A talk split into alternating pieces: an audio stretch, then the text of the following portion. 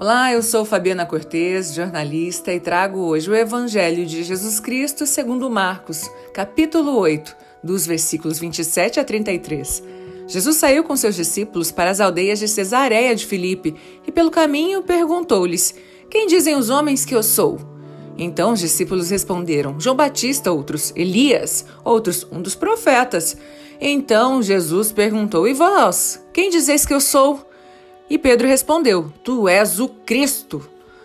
E ordenou-lhe severamente que a ninguém dissesse nada a respeito dele.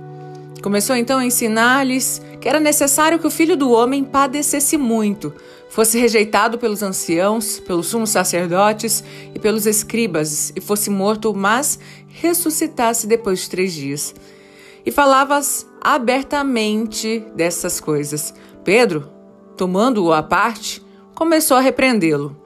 Mas, voltando-se ele, Jesus, olhou para os seus discípulos e repreendeu a Pedro: Afasta-te de mim, Satanás, porque os teus sentimentos não são os de Deus, mas os dos homens.